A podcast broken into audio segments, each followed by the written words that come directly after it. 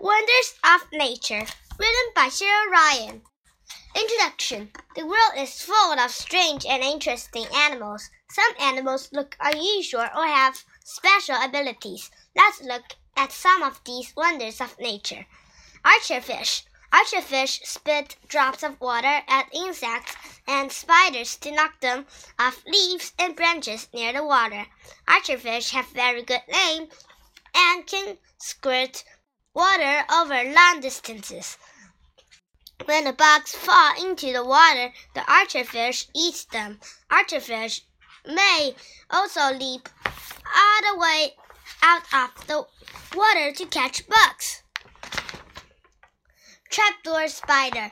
A trapdoor spider lives in a sticky underground tunnel with a hidden door made of silk and dirt. The silk is the door is the silk in the door helps keep water out of the spider tunnel when it rains. When an insect passes close to the door, the trapped door spider senses its movements and jumps out to grab it. Beaver.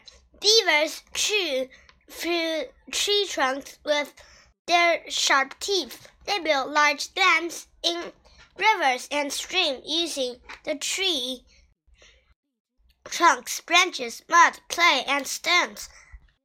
Beavers uh, build their homes, which are called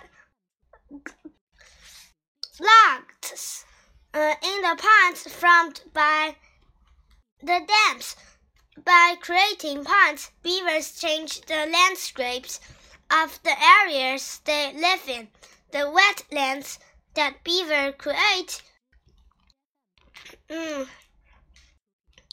beavers create with their dams become home to many other animals.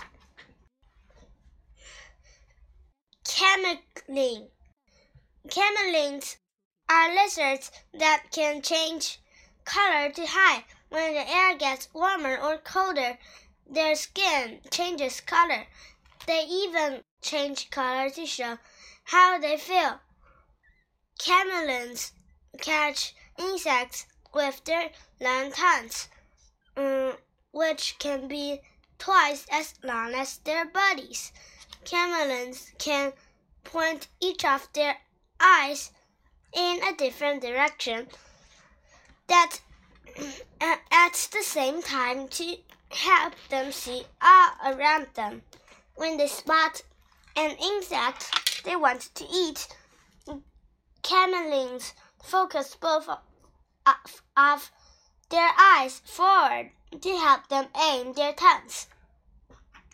Flying dragon. Flying dragons are small lizards that can glide through the air from tree to tree.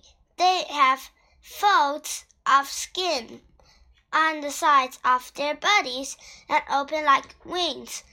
The wings are brightly colored and have spots and stripes on them. Flying dragons use their sticky tongues to catch and to catch and eat insects. Leaf insects. Leaf insects are usually found in the tropical areas of Asia. Uh, their bodies, wings, and legs look like leaves, which allows them to blend in with real leaves and tree. Their eggs look like seeds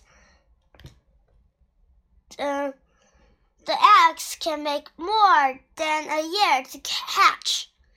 Baby leaf insects are red, but when they start eating leaves, they turn green. Leaf rolling weevil.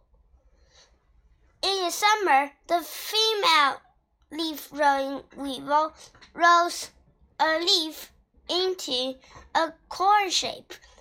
She can take up to two hours getting the leaf just right. She lays her eggs inside the corn and then closes the open end. When the leaf falls to the ground in autumn, it carries the eggs with it. The leaf hides and protects the eggs until they hatch. When the larvae hatch, they eat the dead leaf. Praying mantis. The praying mantis often holds its front legs in a praying position. Mantises hide on plants to catch their food. Some mantises are green to blend in with leaves, and some that live in the desert are the color of sand. The praying mantis eats many types of insects as well as small frogs, lizards, and mice. Mm, well, uh, primary mantis can even catch and eat small birds such as hummingbird. Mole. Moles burrow underground to find and eat earthworms. They also eat beetles, slugs, and snails. Uh, they also eat beetles, slugs, and snails. A mole digs many connected connected tunnels, creating a maze. It builds uh, its nest deep in these tunnels because its fur points up. A mole can move backward and forward in the tunnel without getting dirt trapped in its coat. Moles have tiny eyes, but they are not blind. Sea dragon. Sea dragons are small fish that are related to seahorses. Their bodies have many parts that look like the stems and leaves of seaweed. They blend in with ocean plants, which helps them catch food and hide with uh, and hide from enemies. Sea dragons use small clear fins on their necks and backs to swim. The female lays eggs on the male sea dragon's tail, and the male carries the eggs until they hatch. Conclusion Interesting animals come in many shapes and sizes. Their special looks and abilities help them to survive. All these animals are wonders of nature.